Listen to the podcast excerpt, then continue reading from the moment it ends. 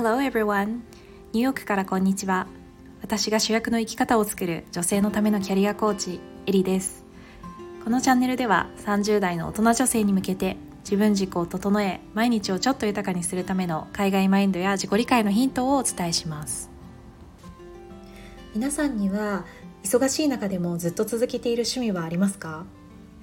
私はヨガが好きで10年ほど前にヨガに出会ってから時々休みながらではあるんですがずっと続けている趣味です。そのヨガクラスの中で先日考えさせられる問いがありました。アメリカのヨガクラスは体の面のテーマだけでなくてマインド面のテーマも設定されていることが多いんですがその回のテーマは習慣化してしまっている自分自身との関係を見直してみようというものでした。自分ってもう何十年も付き合ってきている存在なのでもう空気のようになってしまっていてなかなか自分自身との関係を改めて考える機会っていうのはないのかなと思うんですよね。でも集団の中に入ってヨガレッスンを受ける中でそれを客観視してみると例えば自分の体は休みたいって言ってるのに私はクラスについていくことを優先して自分の体の声を聞いてないなだったりとかでも今は自分の体に少し不安があるせいもあってあんまり無理をしすぎずにできているなだったりとかそういうのに私自身も気がつきました。それに気がついた後レッスンの後半ではもう少し自分の体の声を聞いて必要な時は休むようにしながら過ごしました。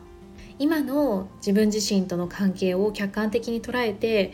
本当はどうありたいんだろうっていうのを考えるだけで自分との関係の理想状態が見えてくるしそれを念頭に置いて過ごすことができるのかなっていうふうに感じます。自分自身との関係って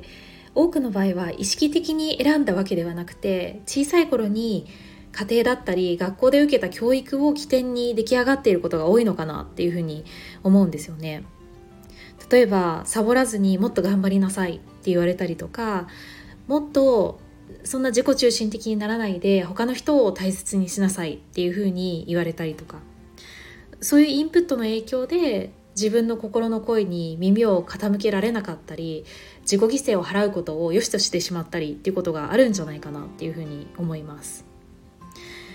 でそれがもはや習慣になって知らない間に自分を苦しめていったりすることもあるんじゃないかなっていうふうに感じるんですよね。でも大人になった今本当はそれを自分の意思で決める権利と責任っていうのが自分たちにはあるのかなっていうふうに改めて感じました。じゃあどうしたら意識的に自分自身との関係を選択できるのかっていうことなんですけど一日の終わりにその日を振り返って今日一日自分の心の声を聞けたかなっていうふうに自問してみる。どう自分を扱ったかなっていうふうに振り返ってみる。で本当はどうできたら理想的だったかなっていうのを考えてみるといいんじゃないかなっていうふうに思います。私がまさにヨガで問いかけられた言葉のような感じですね。それを自分に聞いてみる。振り返る時間をとってみるっていうのがいいのかなっていうふうに思います。自分って一生の中で一番長い時間を共にする存在ですよね。なので自分自身との関係を良くすることにもっとエネルギーを割いてもいいのかなっていうふうに思いますまず今の自分自身との関係を客観的に捉えるで次に理想の在り方を考えるっていう時間を日常的に持つことでその関係がもっと心地いいものに近づいていくんじゃないのかなっていうふうに感じたエピソードでした。今日はアメリカのヨガクラスで感じた自分自身との関係をもっと意識的に選択しようというテーマでお話ししました。Thanks for listening!